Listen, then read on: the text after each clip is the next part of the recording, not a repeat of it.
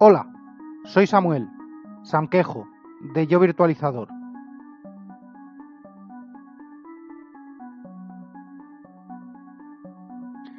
Hola, bienvenidos de nuevo a esta saga de virtualización y continuaremos con la, la virtualización y sus fundamentos, la parte 2. El último capítulo sobre, eh, sobre virtualización quedó en el tema de los anillos. Pues bien, no vamos a dejarlo lejos del todo porque aún queda un poco para entender el funcionamiento de la virtualización, aparentemente tan compleja y sofisticada. Vamos a resumir las diferentes implementaciones de los anillos y cómo encaja todo esto en la virtualización. Desde el exterior tenemos el mundo del usuario, en el anillo 3, donde las aplicaciones de usuario, eh, pase lo que pase, no son capaces de bloquear el sistema. Al menos eso es sobre el papel. Si el sistema se bloquea es porque la aplicación ha realizado una llamada entre anillos al anillo del kernel solicitando un acceso a disco, por ejemplo. El anillo 3 está diseñado para que un problema en su capa no bloquee el resto del sistema. Que se pueda encapsular y eliminar sin un reinicio, por ejemplo. Pero para esto las aplicaciones tienen que estar bien escritas y lamentablemente suelen, pueden no estarlo y suelen no estarlo. Tenemos el ejemplo de aquella historia del API de no me acuerdo, un API de Windows 8 de Universal Platform, creo que era, en la cual no había forma de cerrar la aplicación, sino era colgándola.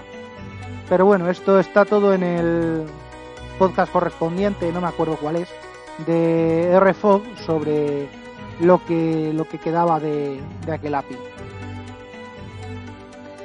Actualmente también podríamos considerar que existe un anillo 4, dado que existen aplicaciones que corren no ya solo en el anillo 3 directamente, sino que lo hacen en una caja de arena creada por una aplicación del anillo 3, eh, podemos considerar este nuevo anillo como una nueva capa.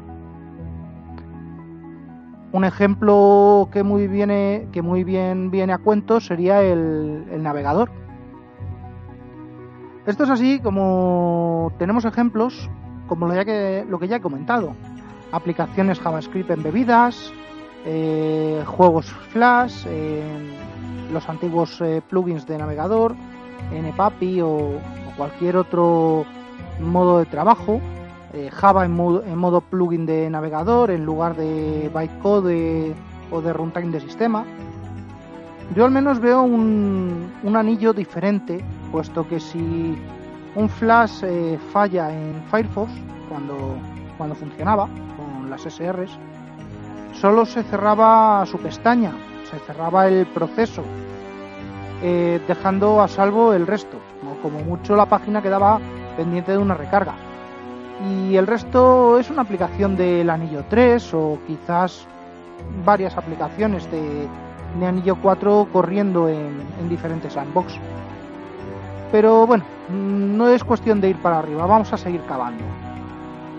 El anillo 2, el que está justo debajo de las aplicaciones de usuario, es cierto que me ha costado trabajo encontrar información sobre qué sistemas lo usan y sobre todo para qué.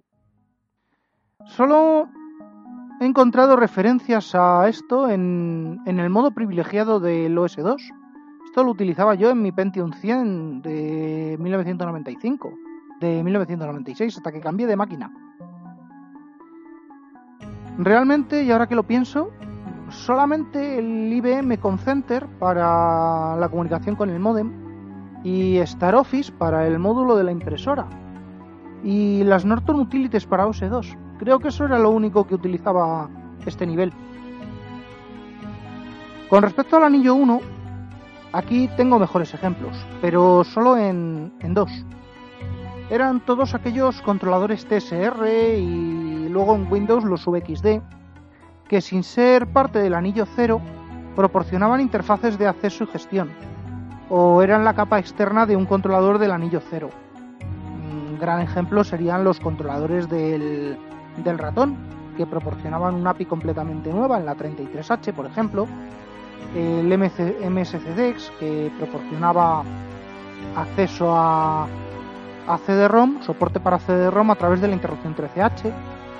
Son un ejemplo de una cosa y de otra. Hasta ahora veo que me estoy metiendo mucho en el binomio 2X86. Creo que voy a hacer un especial, un monográfico dedicado a esta arquitectura, que debería ser objeto de estudio a pesar de, de estar evidentemente superada, de ser mm, obsoleta. Mm, sigue siendo la base de muchos sistemas actuales. Volviendo al tema del anillo cero, mm, ya he hablado eh, y en la actualidad el anillo cero, el anillo privilegiado único para casi todos los sistemas operativos, es junto con el anillo 3 lo único que, que nos queda, que es lo único que hay operativo. Si retomamos la, toda la nomenclatura, toda la, todos los anillos, podemos coger la nomenclatura original y asociarla con un número de anillo. El anillo 0 corresponde al núcleo, núcleo del sistema. El anillo 1 sería el, el anillo del programa ejecutivo. No sé por qué se llamó así al anillo 2 eh, era el supervisor y el anillo 3 es la capa de usuario. El anillo 4 podría ser la caja de arena. O al menos eso es la correlación que tengo anotada en estos apuntes que todavía rondan por aquí. Bueno, pues ¿qué tiene que ver todo esto con la virtualización? Pues que tenemos un nuevo jugador en el entorno, el anillo menos uno. ¿Para qué sirve el anillo menos uno? ¿Qué puede haber aún más pegado al hardware que el propio núcleo? Pues muy sencillo. Otro núcleo. Se denomina hipervisor o monitor de máquina virtual. Ahora continuaré con este nuevo término y vamos a ver cómo queda el esquema completo. Tenemos la máquina física, que ha arrancado un sistema operativo hipervisor y se está ejecutando en el mundo real, en el anillo cero y tendrá algo en el anillo 3 mm, para gestión y demás. En esa máquina física tenemos máquinas virtuales que han arrancado con su BIOS virtual, con su sector de arranque virtual, su IPL, su núcleo correspondiente al anillo 0 de su sistema operativo y lo que esas máquinas creen que es el anillo 0 único y exclusivo tendrán también cositas en el anillo 3 Incluso alguien ejecutará algo en su sandbox correspondiente en un navegador en el anillo 4. Pues bien, con esta imagen y desde el punto de vista de la máquina virtual, tenemos un anillo menos uno, del cual surgen todos los servicios del hardware presentados al anillo 0, al anillo 0 de la máquina virtual, y que según demande dicha máquina serán obedecidos por el anillo menos uno, que gestiona el acceso, a la, eh, el acceso al hardware real. Sencillo hasta aquí, ¿verdad? Voy a ver si me curro un gráfico que bien podría ser una adaptación del cuadro de Botticelli dedicado al infierno.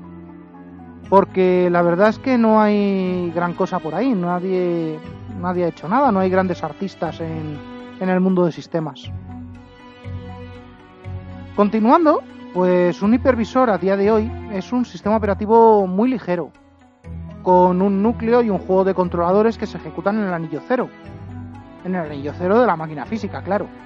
Hasta ahí bien. También tiene una serie de servicios y utilidades que permiten su uso, su interacción con el exterior, de forma que un controlador o un gestor externo, en la inmensa mayoría de los casos así debería ser, manejen esta infraestructura sin que el usuario, un administrador en este caso, necesite acceder a ese sistema en concreto. Si hablamos del producto principal del mercado, a día de hoy y pese a quien pese, sería SXI, SX anteriormente, de VMware. También tendremos los núcleos de SEN, el KVM, en Linux o Hyper-V en Windows. Y hay más, solo que no tengo tiempo de todo el tiempo que, me gustaría para dedicar a, a esto, no tengo todos los recursos que me gustaría tener. Tomando el ejemplo más común, el del SXI, bueno, pues este viene con un juego de controladores eh, para un hardware determinado. Es difícil y no estaría soportado hacer trabajar esto con un hardware diferente, razón por la cual no, suele verse en casas, no suele verse fuera de, servidores, eh, a pesar de tener una versión gratuita y limitada de cierta manera. Pero es la que prefiero y la que utilizaré como referencia en la mayoría de los casos de uso. Obviamente también utilizaré KVM y ese juguetito llamado Hyper-V. Zen es el núcleo modificado de Linux que permite la virtualización por paravirtualización, cosa que ya veremos, o permite también la virtualización completa. Ahora mismo hay tres variantes. La comercial de Citrix, la libre por llamarlo de alguna manera, y la embebida sustitutoria del kernel en ciertas distribuciones de Linux. La verdad es que tengo que darle más oportunidades a esto. Hace bastante que, que lo caté por última vez. KVM es actualmente la panacea de la virtualización en Linux, superando ampliamente a Zen. Y su éxito radica en que su modo hipervisor no invalida el resto de las funciones que pueda tener un servidor. Un servidor Linux convencional, eh, en su modo actual, tiene un eh, módulo instalable, insertable en el kernel llamado kvm.cow. Y es el API de libvirt quien a fin de cuentas será quien humanice la forma de trabajar de casi todas las soluciones de virtualización de Linux, quien nos contacte con, con ese módulo de kernel. ¿Funciona? Si es posible, en virtualización completa. Y si no, también lo hace en modo para virtualización, al igual que Xen. Por último, el juguete de Microsoft, que ya va por su tercera versión y que no debe funcionar mal, dado que de vez en cuando me cruzo con alguno. Y en efecto, Hyper-V es el hipervisor de Windows desde Windows 2008. Sí, esa versión que se parecía a Windows Vista antes de la versión de 2008 que se parecía a Windows 7.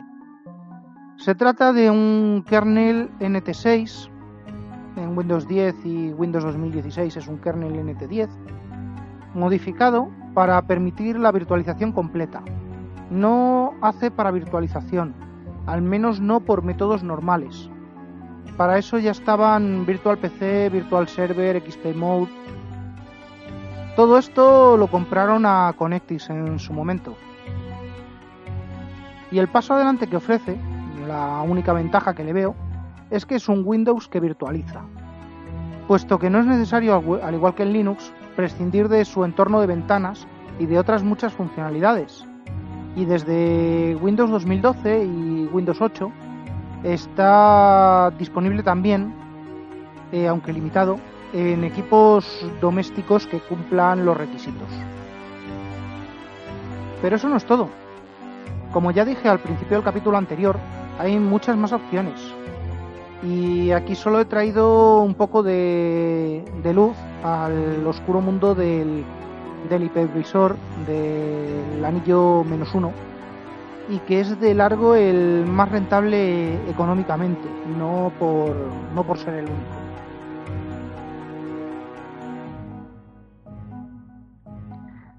Habíamos hecho una división por tipo, ya que habíamos hablado de los emuladores en el primer capítulo con un poco de historia. La emulación permite cosas muy bonitas, como es poder ejecutar el código de un Motorola 68000 en un Intel 8086, o soluciones ya más serias como Charon, nombre bastante cachondo para este emulador de arquitecturas de digital. Voy a hacer una píldora dedicada a las nomenclaturas. Quiero que intente cubrir todos estos nombres raros que, que uso. Bueno, pues bien, no solo tenemos emulación como esta, que se basa en la interpretación y traducción de equivalencias entre juegos de instrucciones, que muchas veces son incompatibles entre sí. sino que también tenemos cosas más raras, como la paravirtualización. No, no tiene que ver con parapsicología. No persigamos fantasmas o tampoco persigamos paramilitares. Peor aún. No, se refiere únicamente al modo de trabajo en el que el código ejecutar y la, arquitectura de ejecución son compatibles a nivel binario, pero el sistema operativo no es capaz de hablar con el hardware virtual presentado, o bien el acceso es gestionado únicamente por software, por parte del hipervisor. En la historia hay bastantes ejemplos de paravirtualización, y aún es eficaz a pesar de que su uso ha cambiado a lo largo del tiempo. Las primeras implementaciones se realizaban a través de rutinas. Eh, se utilizaban. Bueno, se realizaban a través de, llamadas a rutinas de hardware que no estaban implementadas, o que no estaban documentadas, o que directamente eh, se podían trasladar a través de rutinas de diagnóstico. Estas pasaban a ser consideradas hiperllamadas, que monitoriza el hipervisor y ejecuta dando paso a los recursos a una o a otra eh, de las máquinas virtuales demandantes con la ventaja de que, esos, de que esas máquinas virtuales son sistemas operativos reales que pudieran ejecutarse en equipos reales, lógicamente, y no tienen modificaciones más allá de varios controladores. Esto evidentemente es muy antiguo. Procede de las evoluciones de IBM para sus sistemas, cuando los sistemas S tenían que competir con VMS de DEC, Digital Equipment, Corporation, o como quiera llamarse. Existieron en paralelo los MVS, como contrapunto a los VMS, de MVS de IBM, del cual derivaría el sistema S390 y posteriormente, muy posteriormente, el Z actual, Convivió con los VMS de Digital, que posteriormente pasaron a Compaq y después a HP. A día de hoy, Z de IBM convive con lo que queda de True64 y OpenVMS, que son los, los herederos. Ojo, que hay muchos más herederos, pero estos son los que, los que conozco. Todos esos sistemas de rango empresarial, muy caros, trabajaban con este tipo de virtualización, con paravirtualización. Pero el germen que dejaría obsoletas las hiperllamadas vendría de sus vecinos humildes. Ante el aumento de potencia de los equipos domésticos, la omnipresencia de Microsoft en sistemas clientes y una buena base de servidores, y también por la gran cantidad de sistemas servidor basados en Linux, el hueco existente debajo del paraguas de los grandes sistemas y de los superordenadores lo copan desde los 80 hasta hoy eh, Intel con su sempiterno x86, AMD con sus clones de x86 y AMD 64, que ya contaré por qué eh, se llama AMD 64 en vez de Intel 64 o x86 64. Y es que x86 64 está basado en AMD 64 Claro, hay jugadores de, menor calado. Via, Cyrix y DT Centaur. Todos estos fagocitados por, por Via y luego posteriormente por AMD. Los Elbrus rusos, algún procesador chino y también procesadores que sin ser x86 se han ganado su huequito. Los ARMs, muchos ARMs. Para toda esta planta, Intel se adelantó a AMD y con la plataforma Vanderpool a finales del 2005 y con unos renacidos Pentium 4 y Xeones de la época con núcleos Prescott. La respuesta de AMD se llamó Pacífica, pocos meses después, y apareció en procesadores Athlon 64 y Opteron, con núcleos Orleans y Windsor. También VIA presentó su soporte para virtualización completa, basado en la idea de Vanderpool de Apple, pero llegó un par de años tarde. Todas estas tecnologías a día de hoy son las VIA VT, AMD SVM de Secure Virtual Machine e Intel VTX. Luego vendrán muchas otras modificaciones y añadidos, pero esto ya representa el gran paso adelante del que se beneficiarán todas las arquitecturas, incluidos los superordenadores. Los mecanismos utilizados en las plataformas de software para virtualización en este momento o se basaban en hiperllamadas o se basaban en VMI y VMCI, de Virtual Machine Control Interface. Esto fue ideado por VMware en el 2005. A día de hoy esta tecnología ha sido ampliamente superada por la virtualización asistida por el procesador, por hardware, y fue descontinuada en el 2012, a pesar de que todavía queda alguna reminiscencia por ahí. Esta, este descontinuación mm, la ha promovido VMware tanto en sus productos como en el kernel de, de Linux, tanto en Xen como en KVM. HyperV nunca ha usado hiperllamadas o VMCI porque exige siempre, desde el principio, exige extensiones de hardware. Pero Connectic sí utilizaba para virtualización. Bueno, hay mucho más, hay para grabar mucho más. Pero creo que esto es una base bastante completa para poder entender y empezar a trabajar con virtualización y hacerlo bien.